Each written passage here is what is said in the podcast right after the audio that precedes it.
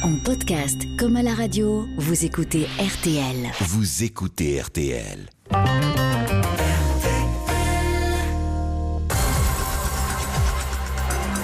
Bonsoir à tous. Nous ouvrons ce soir le dossier d'une des plus grandes affaires criminelles des 30 dernières années. Huit disparitions mystérieuses de jeunes hommes entre 1980 et 1988, en majorité des appelés du contingent, qui faisaient leur service militaire au camp de Mourmelon. Tous avaient l'habitude de faire de l'autostop dans la région euh, Champagne-Ardenne pour rentrer chez eux lorsqu'ils étaient en, permission. Et dans un premier temps, l'armée va classer ces disparitions à la rubrique euh, désertion. Mais les familles des disparus refusent cette euh, humiliation qui vient s'ajouter à leur peine. Ils sentent bien, eux, que quelque chose de terrible est arrivé à leur enfant. Et dès 1981, la presse va prendre le relais, enquêter et commence à parler du triangle de Mourmelon en référence au, bien sûr, au, au fameux triangle des Bermudes, au lieu de disparition mystérieuse selon la légende. Mais à Mourmelon, ce n'est pas la légende qui explique les disparitions de ces jeunes militaires. La section de recherche de Reims est sur la trace d'un tueur en série et le 9 août 1988, un banal contrôle de gendarmerie va faire basculer l'affaire à l'arrière d'un combi Volkswagen vert qui a attiré leur attention. Deux gendarmes de Mâcon surprennent l'adjudant-chef Pierre Chanal, instructeur au camp de Mourmelon, en train de torturer un jeune autostoppeur hongrois dans son camping-car. L'affaire des disparus devient alors l'affaire Chanal et c'est cette histoire que je vous raconte ce soir avec mes invités. 20h, 21h, Jacques Pradel sur RTL. l'heure du crime. Et bonsoir à toutes et à tous, très heureux de vous retrouver pour cette nouvelle édition de l'heure du crime, dossier préparé euh, ce soir comme chaque soir d'ailleurs par euh, Justine Vignot avec Émilien Vinet. C'est Marc Bisset qui est à la réalisation technique de notre émission, émission spéciale consacrée à la demande de beaucoup d'auditeurs sur le site rtl.fr à la page de l'heure du crime. Vous savez qu'on vous demande régulièrement de nous signaler si une affaire euh, criminelle vous a particulièrement marqué, euh, si vous avez envie qu'on en parle dans l'heure du crime, euh, vous propose de nous laisser un, message. C'est ce qu'ont fait un certain nombre d'entre vous et c'est ce que font un certain nombre d'entre vous depuis de, de très nombreuses années. Euh, pour parler de cette affaire de Mourmelon, nous allons euh, évidemment évoquer en détail tous les aspects tous les rebondissements d'abord de l'enquête, puis ensuite après ce rebondissement énorme qui est l'arrestation de Pierre Chanal, euh, sur tout ce qui s'en est suivi. Et tout le monde sait que malheureusement le, procès qu'attendaient toutes les familles des, des disparus n'a jamais eu lieu puisque Pierre Chanal, euh, nous y reviendrons tout à l'heure, s'est suicidé avant euh, son, euh, son procès, le procès pour lequel il devait répondre de l'accusation d'être un, tueur en série. Alors nous en parlons avec tout à l'heure avec maître Gérard Chemelin, c'est on va dire l'avocat historique des, familles des, des victimes. Nous en parlerons également avec la sœur de l'un d'entre eux, euh, Patrick Dubois, le tout premier euh, disparu euh, dont on a parlé dans ce dans ce dossier. Et tout de suite avec Isabelle Orlans. Bonsoir. Bonsoir Jacques, bonsoir à tous. Merci euh, Isabelle Orlans d'avoir accepté notre invitation. Vous êtes journaliste, écrivain, euh, chroniqueuse judiciaire et vous avez, au cours de ce, ce dossier qui vous a occupé pendant de nombreux mois, voire de nombreuses années, réalisé avec la journaliste Monique Derrien une interview exclusive de Pierre Chanal, euh, dont on entendra donc, euh, grâce à vous, euh, la voix tout à l'heure. C'était une interview qui a été diffusée sur Radio France Champagne, donc c'est Radio Bleu, bien sûr, le réseau Radio Bleu. Alors, avant de- d'entrer dans, le détail, je voudrais vous poser une question vraiment très très générale. Je, pense que ça fait partie des affaires pour une journaliste qu'on n'oublie pas, quoi, quand on quand on a plongé dans dans, ce- dans cette histoire. Oui, elle est euh, effectivement extrêmement marquante pour diverses raisons. Euh, la principale étant que l'on est confronté à beaucoup de souffrances, celle des parents qui ne sont pas entendus. Mhm. Euh, il est une chose de voir son enfant euh, disparaître ou mourir, il est une autre chose euh, de d'être confronté au mépris, euh, des autorités auxquelles on a confié son enfant, c'est-à-dire l'armée en l'espèce. Et euh, par ailleurs, c'est vrai que la police judiciaire, qui sera la première saisie, euh, va euh, enquêter euh, de façon extrêmement légère, hein, on peut le dire aujourd'hui, sans jamais prendre au sérieux ces familles en souffrance. Donc c'est à la fois marquant pour sous cet aspect, cet aspect-là, et puis également la confrontation avec Pierre Chanal, qui est exceptionnel. Alors, avant d'aller plus loin, je vous propose en, en, quelques mots de rappeler les grandes étapes de cette enquête.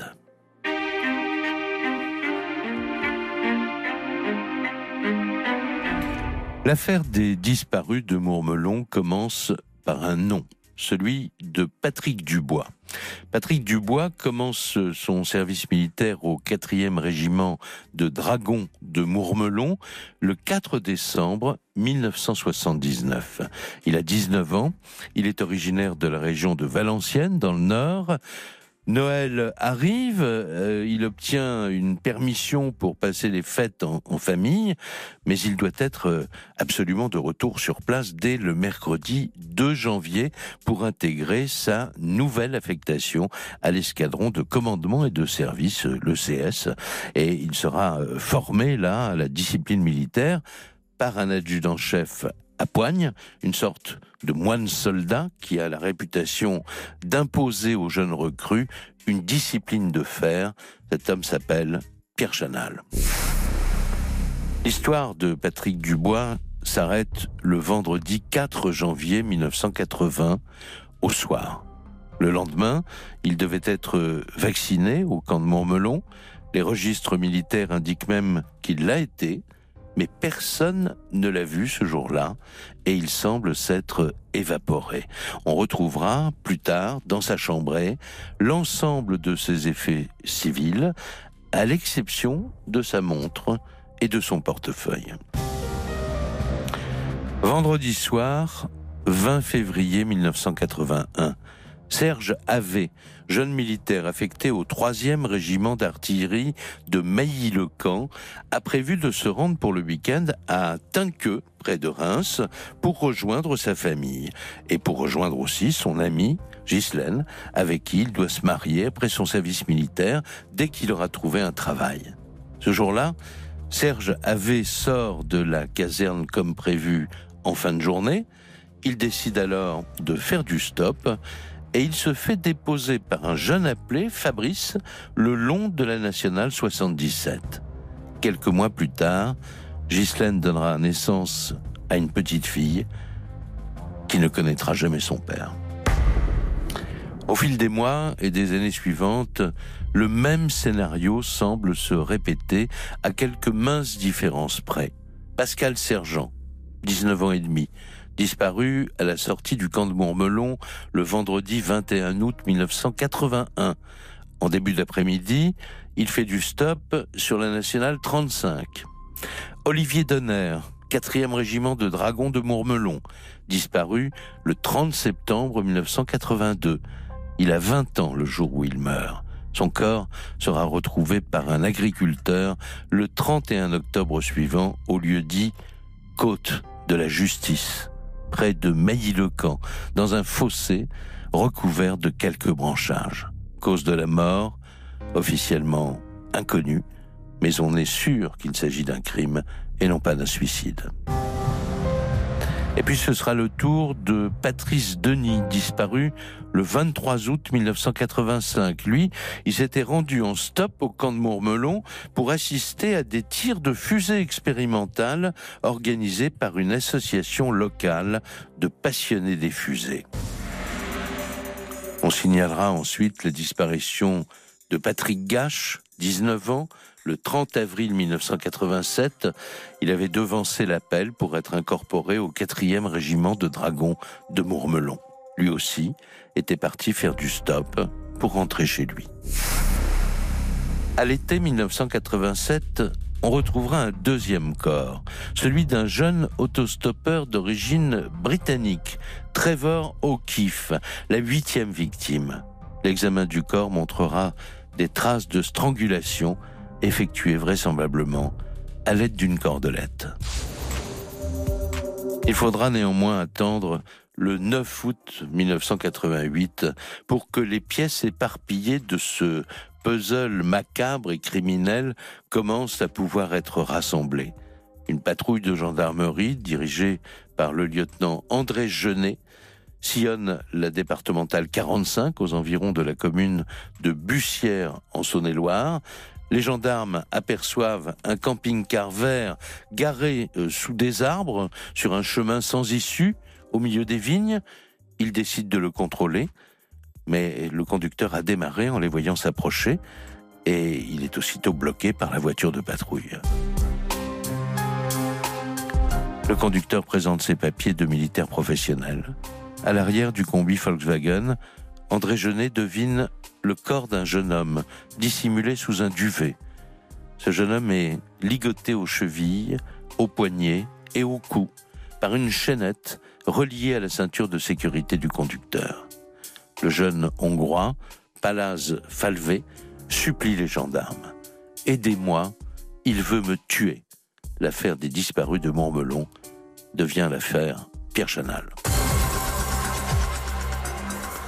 Voilà donc euh, très résumé, bien sûr, euh, l'essentiel de ce dossier criminel dont nous allons maintenant revoir euh, un certain nombre d'aspects avec mes invités et d'abord avec Isabelle Orlance. Bonjour, c'est Julien Cellier. Bonjour, c'est Marina Giraudot. RTL Petit Matin. On vous attend dès 4h30 les leftos. Jusqu'à 7h, les dernières infos et de la bonne humeur. Votre émission curieuse, ouverte sur le monde et interactive. Avec vous, au 3210, les recettes du chef Pasto, le surf corrosif de Cyprien Sini. Votre rendez-vous culture Laissez-vous tenter première et vos experts politiques et économiques. RTL Petit Matin. 4h30, 7h. 3210. 50 centimes la minute. 20h21h. L'heure du crime. Jacques Pradel sur RTL. L'affaire des disparus de Mourmelon à la une de notre émission euh, ce soir.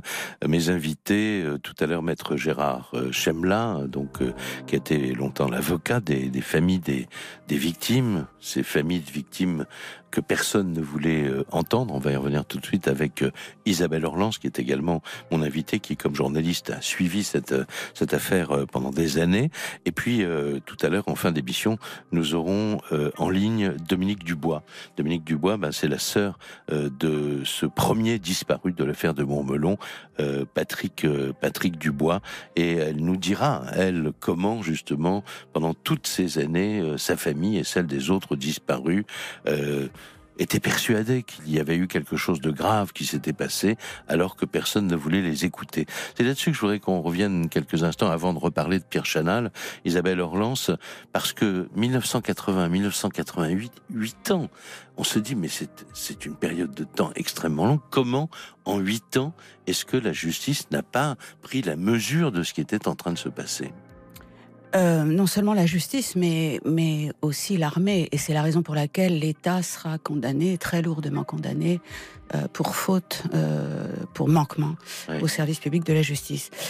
Et c'est vrai que moi, ce qui m'a par- particulièrement choqué, profondément marqué, c'est qu'entre le 4 janvier 1980 et le 20 août 81, pour ne prendre que ces deux dates, c'est-à-dire très peu de temps, 18 mois, il y a quatre disparitions. Le, le petit Dubois avait Emmanuel Carvalho, Pascal Sergent. C'est si à ce moment-là l'armée, au lieu de parler de, désertion, au lieu de renvoyer les affaires euh, en faisant payer d'ailleurs les colis aux familles, au lieu de, de de nous de, de nous traiter comme des, des empêcheurs de tourner en rond, si la- l'armée avait pris la mesure, voilà, je je, je n'ai pas besoin de finir ma phrase, vous comprenez sûr, parfaitement ce que je veux sûr. dire. Et, et il y a Et ça, eu, c'est d'autant plus qu'il y a eu deux vagues, on va dire deux séries de, de disparitions. Absolument. Celle dont vous venez de parler, et plus tard, à- partir de 1987, je oui, crois. oui. Alors il y a euh, eu le, deuxième le vague de sursaut en disparitions. 82 avec Olivier Donner, puisque Oui. ce garçon qui est retrouvé dans l'Aube euh, est d'ailleurs enterré par son propre père sans que celui-ci sache euh, qu'il enterre son fils. hein. il est euh, fossoyeur. Enfin, des histoires absolument épouvantables. C'est jalonné d'histoires Mhm. invraisemblables, hein, cette, cette affaire. Et, et donc, il y a un deuxième... il y a, il y a- il y a ce- là, il y a une information judiciaire ouverte dans l'Aube. Et puis, euh, ensuite, il y a évidemment la disparition d'un civil, Mhm. Patrice Denis, qui là va relancer les choses Voilà. ouais. d'une autre façon. Et, Et- c'est vrai que là, parce que c'est un civil, il y a un peu plus de poids, il y a un peu plus de, raison de se faire du souci. voyez. Alors, moi, je ne connais évidemment ce dossier que de l'extérieur. Euh, Bon, à l'époque, j'étais pas du tout euh, euh, co- concerné par cette.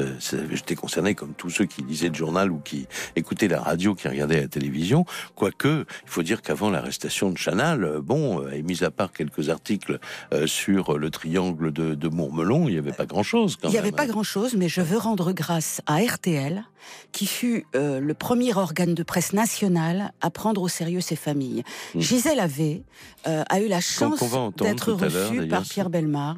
Euh, qui officiait sur euh, votre vos ondes à l'époque et, et il lui a donné euh, la chance inouïe. euh, de, de- il lui a donné la parole, ce qui était extraordinaire, et il l'a même fait chanter au cas où son fils serait perdu quelque part amnésique.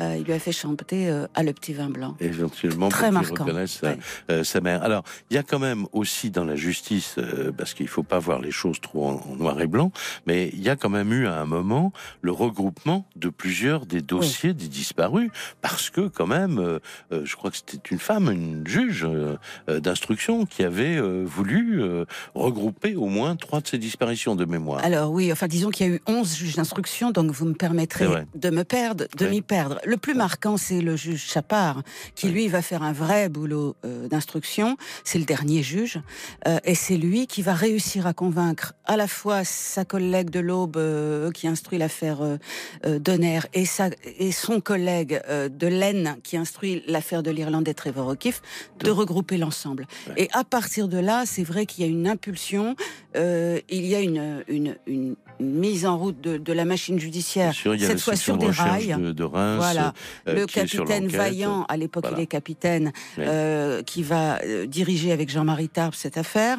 Il y a par ailleurs, comme vous l'avez cité aujourd'hui, les lieutenants, mais ma- il était maréchal des logis-chefs Genet, euh, Oui. qui va se, se arrêter Chanal. Donc tout, tout va. Vous voyez, les- la conjonction des étoiles. Toutes les pièces dire. vont rentrer du puzzle, Le puzzle vont va- rentrer voilà. les unes avec les autres, sauf que il aura fallu attendre un temps euh, infini pour les pour les familles.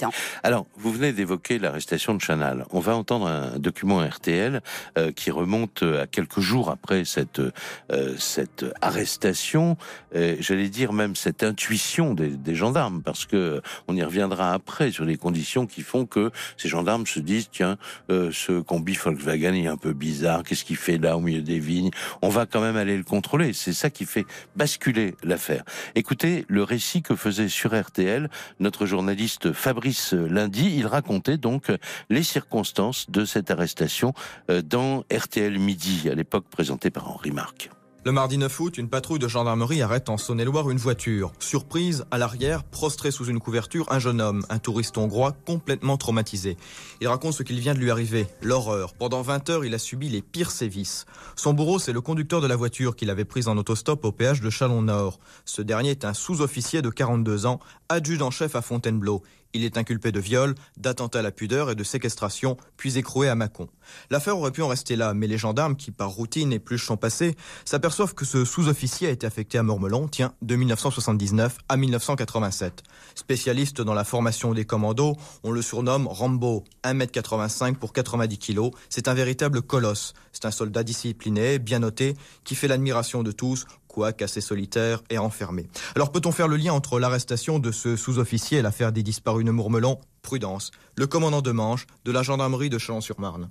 La gendarmerie vérifie donc tous les renseignements qui lui parviennent. Et en l'état actuel de nos vérifications et de nos contrôles, rien ne permet de conclure à une culpabilité de l'adjudant-chef dans l'affaire des disparus de Mourmelon. Au même titre que d'autres pistes, cette piste est explorée. Elle est en cours d'exploration.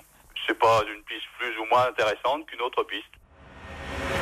Alors évidemment, euh, bon, là nous, on a le, le décalage euh, Oui. euh, temporel qui fait qu'on sait tout sur sur l'affaire, euh, mais il faudra euh, pas mal de temps pour qu'on explore évidemment scientifiquement cette cette voiture, ce combi Volkswagen. On va retrouver des éléments. euh, oui, je vous en Très prie. vite, très vite, en Oui. fait, parce que euh, lorsque, si vous voulez, en fait, le- il a commis une erreur, Chanal. Il se gare près d'une ligne de TGV en construction, Mhm, et c'est la raison pour laquelle il est contrôlé.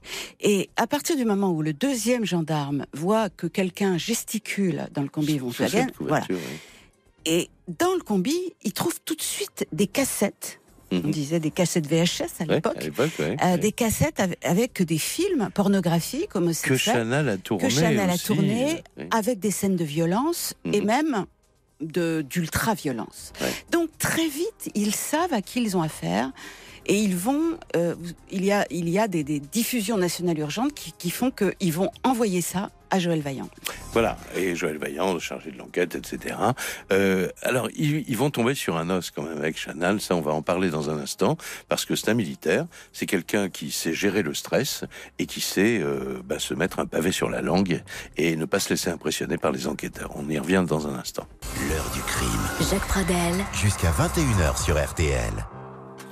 Nous sommes donc dans l'affaire euh, Chanal, hein, maintenant que Pierre Chanal a été euh, surpris par ses gendarmes euh, avec euh, ces, ces ébats ultra-violents dont vous parliez tout à l'heure, Isabelle Orlance, et euh, il va y avoir un procès. Le, le 23 octobre 1990, l'ex-adjudant adjudant Pierre Chanal est donc condamné à 10 ans de prison par la cour d'assises de Saône-et-Loire pour la séquestration et aussi pour les sévices sexuels infligés à ce jeune euh, autostoppeur euh, hongrois. Et tout au long de ce procès, l'affaire des disparus de Mormelon plane euh, sur les débats. C'est ce qu'expliquait sur notre antenne le correspondant d'RTL dans la région, Robert Daran. Il n'a fallu qu'une heure et quart aux jurés de Saône-et-Loire pour revenir avec ce verdict 10 ans de réclusion criminelle alors que l'avocat général avait requis une peine de 15 à 20 années. Ne vous trompez pas de procès, messieurs les jurés. Chalon-sur-Saône n'est pas Chalon-sur-Marne. C'était pourtant écrié le défenseur de l'adjudant-chef lors de sa plaidoirie. Derrière ce procès, l'on vous adressait le spectre des disparus de Mourmelon, c'est scandaleux, car s'il n'y avait pas eu Mourmelon, jamais mon client n'aurait comparu devant vous, mais devant un simple tribunal correctionnel. Mais en accordant à Chanal les circonstances atténuantes, il semble bien que les jurés aient été impressionnés par la projection d'un film vidéo tourné par l'adjudant-chef et sur lequel on voit très nettement sa victime se livrer au plaisir solitaire. Film projeté, ce qui est une première, non pas à huis clos, mais devant les journalistes et une partie du public. Aussi, pour effacer cette image peu reluisante, son avocat a-t-il aussitôt parlé du syndrome de Stockholm, qui veut qu'après plusieurs heures de séquestration, un otage devienne souvent, sinon complice, du moins consentant. Et c'est tout cela qui explique ce verdict que je vous rappelle, dix années de réclusion. Dix années de réclusion, vient de dire euh, Robert Daron, et en 1995, Pierre Chanal a purgé euh, sa peine avec les remises de peine automatiques, etc. Enfin, il n'y a, pas eu de, comment dire, de passe-droit particulier, sauf que il est en, liberté. Et vous, euh, Isabelle Orient, avec la journaliste Monique Derrien de, Radio France Bleu, Radio France Champagne, vous, comment est-ce que vous organisez cette rencontre? Parce qu'on va entendre là Pierre Chanal répondre aux questions. Euh, c'est la seule interview qu'il ait jamais donnée. Ce- C'est son avocat euh, qui euh, cherchait des journalistes qui n'avaient jamais accablé Pierre Chanal. Euh, il voulait pas de, sens- de sensationnalisme, il voulait pas de triangle des Bermudes comme certains, enfin de, Morlon comme certains. Voilà. Donc euh, il a choisi euh, deux femmes, c'était malin aussi de sa part, et euh, il nous a donné rendez-vous près de Saint-Étienne dans un, un hôtel absolument improbable. Enfin c'était c'était surréaliste.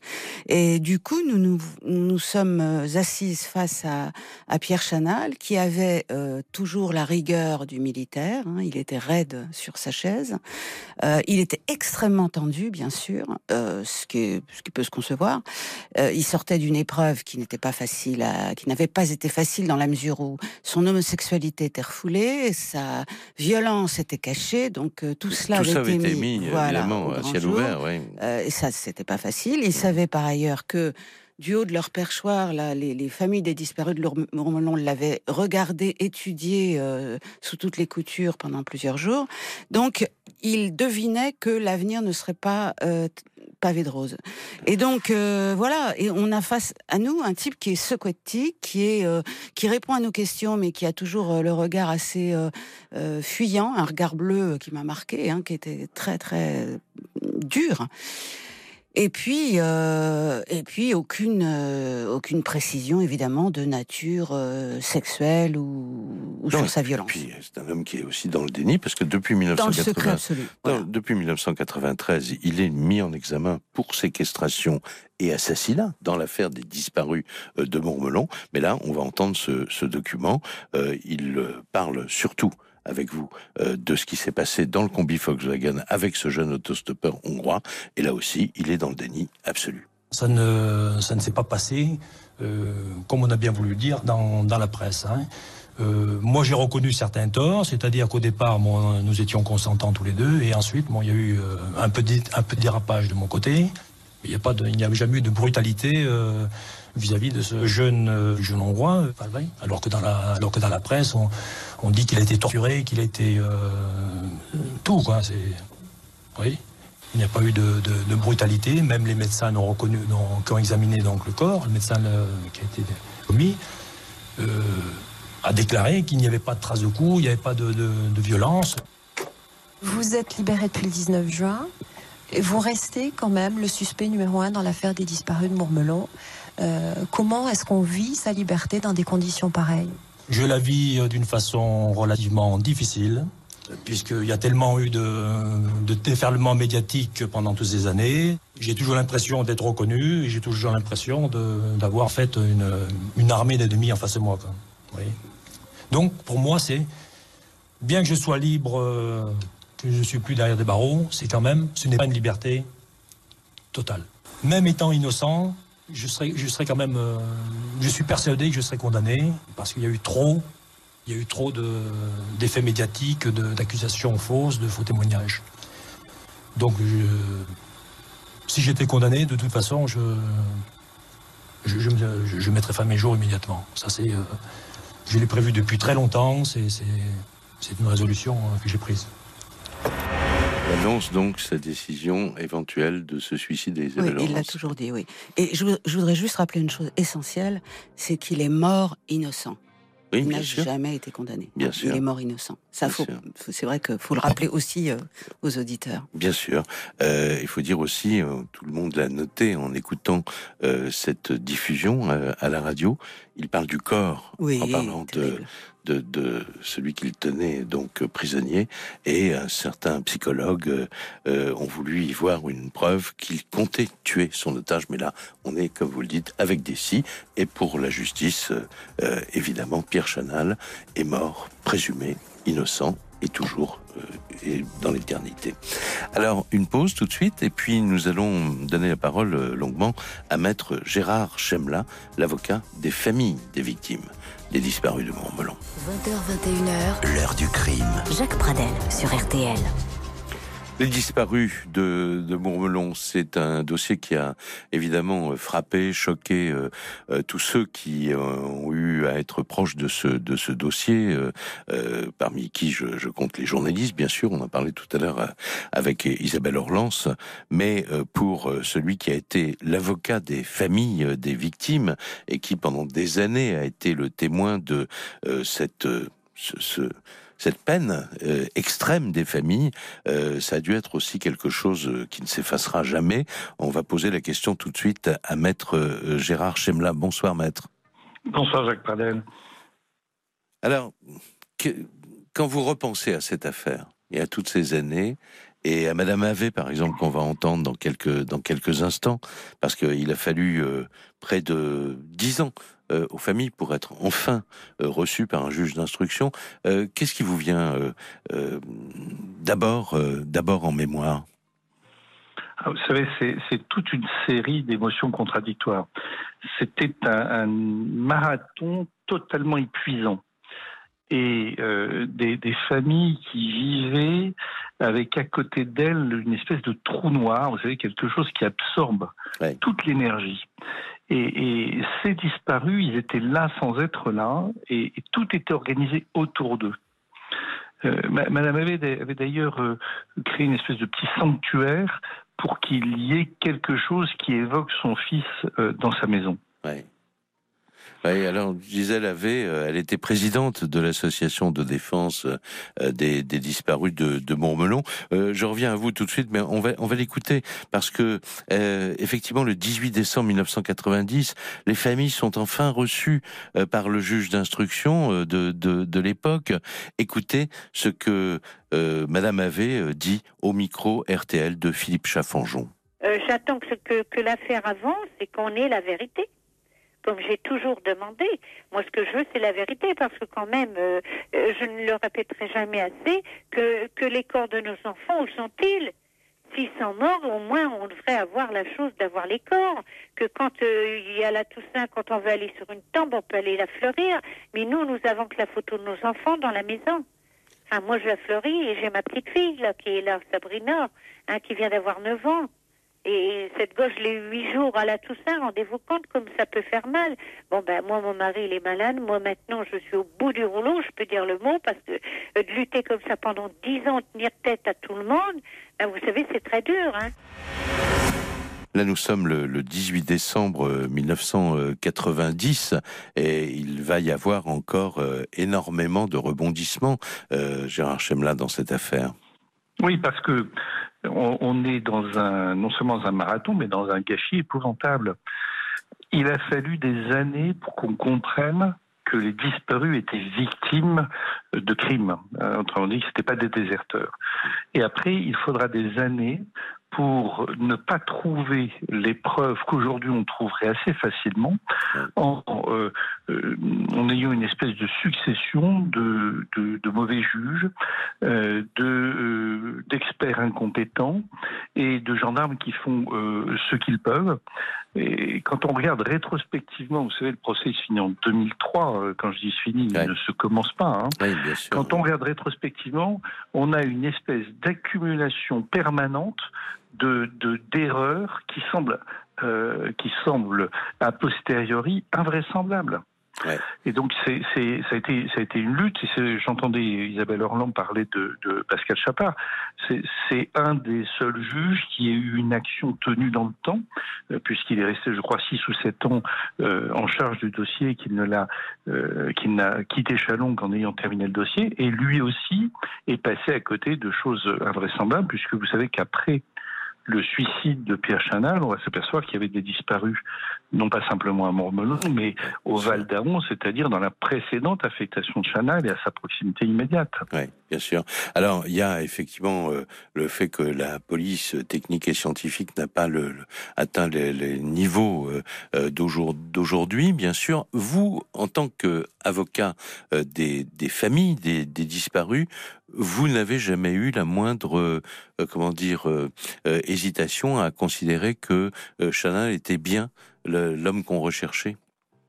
Ah, écoutez, c'était, ça aurait été compliqué. C'est-à-dire que euh, on a pendant des années cherché la pièce manquante d'un puzzle, et tout d'un coup, il se fait arrêter, et il est plus que le portrait robot. Il va au-delà euh, du personnage que on a dépeint. C'est-à-dire que euh, il est, c'est effectivement un commando, c'est effectivement un homosexuel refoulé, c'est effectivement quelqu'un de très fort qui sait appréhender quelqu'un en, en usant à la fois de technique et d'une force extrêmement importante. Mm. Et en plus, il a été à la proximité immédiate de la totalité des disparus. On l'arrête en flagrant délit. Et on va, on va aller au-delà. Le seul partenaire sexuel vivant de Pierre Chanal qui a été identifié, c'est le Hongrois qui était dans son combi le jour de son arrestation. Mm, bien sûr. Euh, il faut dire qu'on va écouter un autre document RTL. Il y a eu quelques éléments quand même de police scientifique qui sont apparus dans ce dossier, notamment le 21 janvier 1999. C'était considéré comme un rebondissement dans l'affaire parce que des, des, tests ADN, en tout cas c'est ce qu'on apprend euh, ce jour-là, euh, semblent confirmer le lien entre Pierre Chanal et deux, voire même trois euh, des disparus. Écoutez les explications que donnait sur l'antenne d'RTL Xavier Beneroso. Les preuves scientifiques ont toujours manqué cruellement dans ce dossier. Aujourd'hui, Ces certitudes, selon les termes même des enquêteurs, arrivent enfin. Un nouvel élément à charge, le lien tant recherché qui prouve que deux des sept disparus de Mourmelon, Patrick Gache et Patrice Denis, sont bien passés dans le camping-car de l'adjudant-chef Chanal. Jusqu'à présent, la position du sous-officier se résumait en quelques mots. Chanal assure ne pas être impliqué dans les disparitions à répétition de Mourmelon. Les expertises génétiques devraient fragiliser très sérieusement la défense du mise en examen pour séquestration et assassinat. D'autant plus que ces mêmes analyses démontrent également qu'il existe une forte probabilité pour qu'un étudiant irlandais âgé de 20 ans, Trevor O'Keefe, la huitième victime du dossier des disparus, ait séjourné dans le van du gradé. Le juge Chapard, chargé du dossier, s'apprête dans les prochaines semaines, dit-on, à recevoir ses rapports d'expertise. Rapports qui seront ensuite notifiés aux parties, c'est-à-dire aux familles des victimes et aux suspects également. C'est au magistrat instructeur de décider de la suite. Un mandat d'amener visant Pierre Chanal, une nouvelle incarcération, tout est possible. Pour le moment, Pierre Chanal vivrait chez sa sœur du côté de Saint-Étienne. Il fait l'objet d'un contrôle judiciaire, suspension du permis de conduire et interdiction de sortie du territoire. On va faire une pause tout de suite et puis on, se retrouve avec vous, Isabelle Orlance, avec euh, Maître euh, Chemla, euh, qui est en ligne. Et puis on va donner aussi la parole, je le disais au début de l'émission, à Dominique Dubois. Dominique Dubois, la, la sœur de Patrick Dubois, le premier disparu. 20h21h, l'heure du crime. Jacques Pradel sur RTL. Vous l'avez compris, si vous étiez avec nous depuis le, début de, l'émission, euh, c'est l'histoire, euh, cette affaire euh, de Mourmelon, d'une enquête fleuve, effectivement, de gendarmerie. C'est aussi, il faut euh, y revenir, l'histoire d'un fiasco judiciaire, puisque le, suspect numéro un, euh, l'auteur présumé de ces disparitions et donc de ces meurtres de jeunes hommes pendant huit ans, euh, eh bien, ne sera jamais jugé, puisque il va réussir à se suicider au moment de son procès en octobre 2003. On va revenir sur ce dernier point ensemble avec Isabelle Orlance, avec Maître Chemla et aussi avec Dominique Dubois dans un tout petit instant. Mais d'abord, un document Euh, qui remonte au 15 octobre 2003. Dans la nuit qui suit l'ouverture de son nouveau procès, l'ex-adjudant Chanal se suicide avec une lame de rasoir alors qu'il se trouve hospitalisé euh, à l'hôpital de Reims. Écoutez le récit de Xavier Beneroso. C'est aux alentours de minuit que Pierre Chanal a été découvert baignant dans son sang par un infirmier. Euh, Pierre Chanal s'est donc suicidé vers minuit avec une lame de rasoir. Il avait fait plusieurs tentatives en prison euh, cet été avec cet instrument. Il s'était déjà taillé euh, les veines ou encore les joues. Et en mai dernier, il avait absorbé des médicaments et obtenu ce qu'il voulait le plus, c'est-à-dire le report de ce procès. Selon le parquet général, Pierre Chanal s'est sectionné l'artère fémorale, c'est-à-dire qu'il s'est tranché l'artère au niveau de la jambe. Et il aurait, écoutez bien, dissimulé euh, cette importante perte de, sang sous les couvertures, une hémorragie rapide car euh, Pierre Chanal avait un traitement anticoagulant et il se serait même installé des, garrots. Son agonie aurait duré euh, moins de 10 minutes, ont constaté les médecins. 10 minutes, un quart d'heure, c'est le temps précisément qu'il faut pour la ronde du personnel médical. Voilà, et donc c'est euh, un suicide qui met fin à l'action de la justice, Gérard Chemla. Eh oui, ce soir-là, euh, l'adjudant Chanal est, assassiné par Pierre Chanal. Et, les espoirs de vérité des victimes euh, s'achèvent dans ce lit, puisqu'on était quand même au premier soir de son procès. Voilà, et on ne peut pas euh, s'empêcher de remarquer que depuis l'arrestation de Pierre Chanal, il n'y a pas eu de nouvelles disparitions dans l'affaire de Montmelon. C'était un, des éléments, si vous voulez, euh, troublants, hein, mais ça s'ajoute à tout le reste. Ça s'ajoute à tout le reste. Je vous remercie beaucoup. Merci beaucoup, maître. Merci à vous. D'être revenu sur euh, vos sentiments dans cette affaire. Euh, avant de prendre Dominique Dubois, je, sais que vous vouliez dire un petit mot à propos de, à de maître Chemla. oui, parce que vous savez, oui, c'est très important de le dire. on ne le dira jamais assez dans des combats pareils, aussi longs dans le temps. Si on n'a pas des avocats comme Gérard Chemla ou comme Vincent Durtête, son jeune collaborateur de l'époque, on ne tient pas. Ce, ce, sont des familles qui auraient tout lâché et la justice, l'armée auraient beaucoup mieux dormi et Chanel aussi. Donc euh, voilà, c'est ce que je voulais dire. Je, voulais quand même rendre cet hommage-là. Je pense que Dominique Dubois euh, ne peut pas dire le, le, le, contraire, va lui poser la question. Bonsoir Dominique Dubois. Bonsoir. Merci d'avoir d'avoir accepté de, de, vous exprimer, vous aussi euh, euh, sur cette sur cette affaire qui vous touche évidemment de très très près, puisque je rappelle que vous êtes la sœur de Patrick Dubois, qui a été le premier disparu de cette euh, de, de cette affaire des disparus de de Mourmelon. Comment Comment avez-vous vécu les, les, différents épisodes qu'on a rappelés avec Isabelle Orlans ou avec Maître Chemla depuis le début de l'émission? Bah, en fait, moi, quand c'est arrivé, euh, j'avais bon, j'avais 16 ans à cette époque-là. Donc, euh, je vis encore avec. Hein. ne faut pas dire que je l'ai oublié. Hein. Je vivrai toute ma vie avec, avec cette, euh, cette histoire. Euh, ça très très douloureux. J'en ai vu, j'ai vu ma mère partir de ça puisqu'elle est décédée de chagrin. Ouais. J'ai pas peur de le dire. Mhm. Et mon père qui s'est battu aussi. ils ont fait beaucoup de choses. Ils ont eu des murs. C'était des murs. Ouais. J'avais une réponse de personne. Et moi, je les ai tout, tout le temps vus dans le chagrin, quoi, en fait. Ouais. Et vous, vous avez eu ce sentiment vraiment par rapport à la justice d'être euh, de qu'on ne vous croit pas, qu'on ne vous entende pas, quoi? Oui, tout à fait. De toute façon, on n'a jamais eu de réponse de rien du tout. Hein. C'est moi-même, c'est mon père lui-même qui a été prévenu à la gendarmerie. Que, bah voilà, son fils n'était pas revenu euh, en caserne, quoi. Ouais. Donc il y a beaucoup de choses n'était pas normal, quoi. Euh, on a on a évoqué Dominique Dubois euh, tout à l'heure très rapidement euh, d'autres disparitions qui ont eu lieu euh, près de l'affectation précédente de de Pierre Chanal. Il y a beaucoup de thèses qui ont été défendues, notamment par un journaliste Eric Bellawell qui qui dit mais il y a derrière cette affaire Chanal encore une autre affaire et, et il y a d'autres disparitions, il y a d'autres comment dire événements condamnables euh, qui se sont déroulés. Euh, quel est votre sentiment à ce propos? Moi, je suis tout à fait d'accord avec lui. Euh, il a fait un livre, Les disparus Mourmelon, tout n'a pas été dit. Oui. Et en fait, dans ce livre, il a énormément de témoignages. bien sûr, ils ne sont pas nommés, quoi. Je veux dire, c'est anonyme. Oui, bien sûr. Et il y a des énormes témoignages et assez marquants.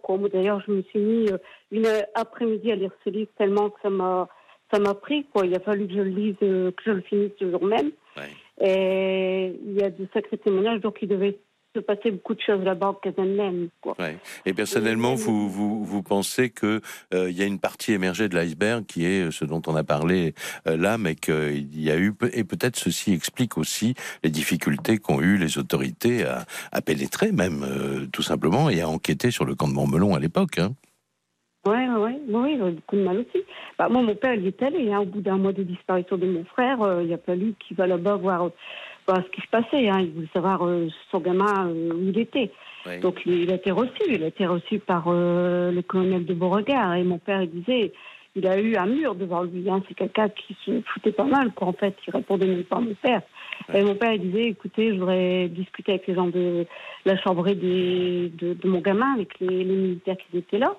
Et ça a été refusé carrément. Je veux dire, ça a été... Euh, terrible, quoi.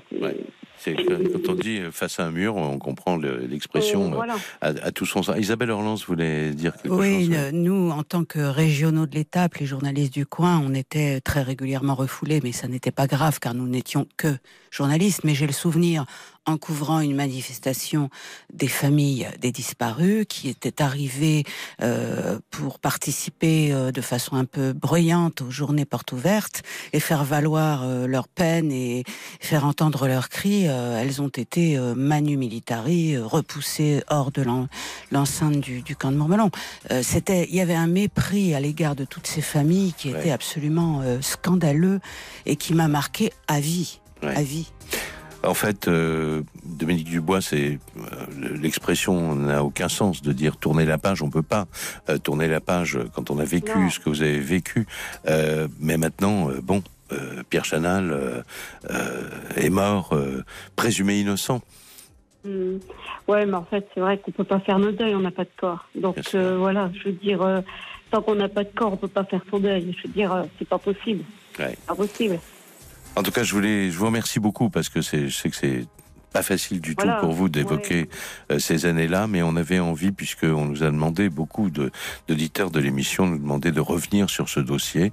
Euh, voilà ce qu'on pouvait dire euh, ce soir et je vous remercie beaucoup d'avoir... Je voudrais, je voudrais dire quelque chose. Je vous en prie. Je voudrais lancer un, un message, quoi, en fait, parce que on a reçu, ça fait plusieurs fois que Eric et moi on reçoit des courriers anonymes de certaines choses que on peut pas discuter maintenant parce que c'est en cours de regard. et je voilà, je voudrais dire tout simplement aux gens qui, des personnes qui savent quelque chose ou qui ont vu quelque chose. D'accord. S'ils peuvent me, me, contacter sur mon Facebook Dominique Dubois Verbec. D'accord, bah écoutez. Simplement me correspondre comme ça, quoi. Voilà, oui. veulent pas être. Euh, D'accord, bah, j'ai bien compris Dominique. on, on, va mettre sur le site internet euh, euh rtl.fr à la page de, l'heure du crime les éléments qui permettent à des gens qui auraient des, informations à vous donner euh, de, le, de le faire et de préférence de façon non anonyme, euh, bien sûr. Merci infiniment. Merci Dominique Dubois, merci Isabelle Orlance.